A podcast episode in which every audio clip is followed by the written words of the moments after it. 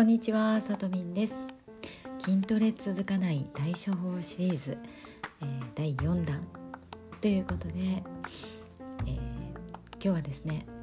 この周りを巻き込もうというお話をします。と筋トレに限らずですけども何か自分が新しいことを始める時にあの周りがこうそなんて言うんですかね喜んで協力してくれるような状態だとすごいダイエットとかでもやりやすいわけじゃないですか。例えばねご飯のあの食事のメニューを自分でなんか改善するという場合家族と一緒に住んでいたりあのパートナーと一緒に住んでいたりっていう時にあの自分だけの食事を変えるのか一緒に付き合ってもらうのかその辺りも関係してきますしお子さんがいる方とかももちろんそうですよね。こう自分一人だけのことにするのか家族をあのそれに付き合わせることになるのかで付き合わせることになるんだとしたら理解を得ないといけないですよね。でそれがあのこう、まあ、例えば家族からそれに協力してもらえないということになると自分がこう味方が近くにいないということで結構あのいろいろ難しいと思うんですね食事を一人ぼっちでしないといけなかったりとかあのそのたんびに嫌味を言われて気分が落ちたりとかそういうふうなことにならないようにこの周りを巻き込むというのがすごい大事なんですね。で周りっていうのがリアルなそのあの家族であったりとかでそして、えー、そうですね会社職場のあの同僚や上司であったりとかそういう自分に直接影響の出るような人間関係の人たちに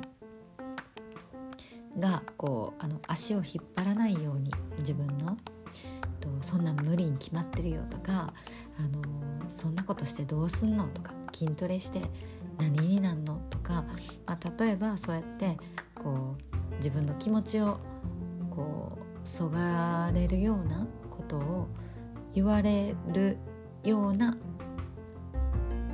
シチュエーションに持っていかない。でむしろ周りが自分のこの筋トレを応援してくれるような風に持っていくあの誘うでもいいし一緒にやるでもいいし自分がこう変わっていくことでどんどんこういい影響を周りに及ぼしていれば周りが応援してくれるっていうのもあると思うんですね。そういうあの周りとの関係性を悪化させずに変な摩擦を起こさずに自分の筋トレを粛々と続けさせてもらうっていうような環境づくりが大事だなと思います。でえー、もう一つは SNS とかインターネット上で、まあ、サイバー空間インターネット空間に自分で宣言するこれもすごいアファメーションあのすごく自分で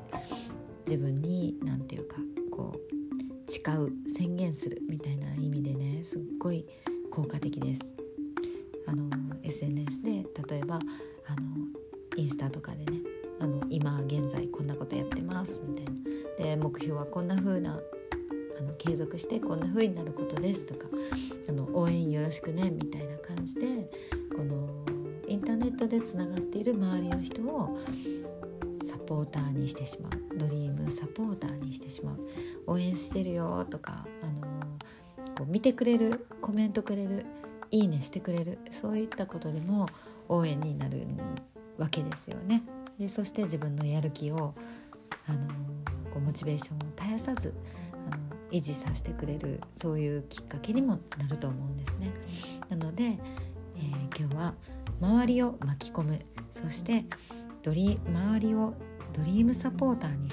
変えていくドリームキラーじゃなくてねというそんなポイントをお伝えしました最後まで聞いていただいてありがとうございます。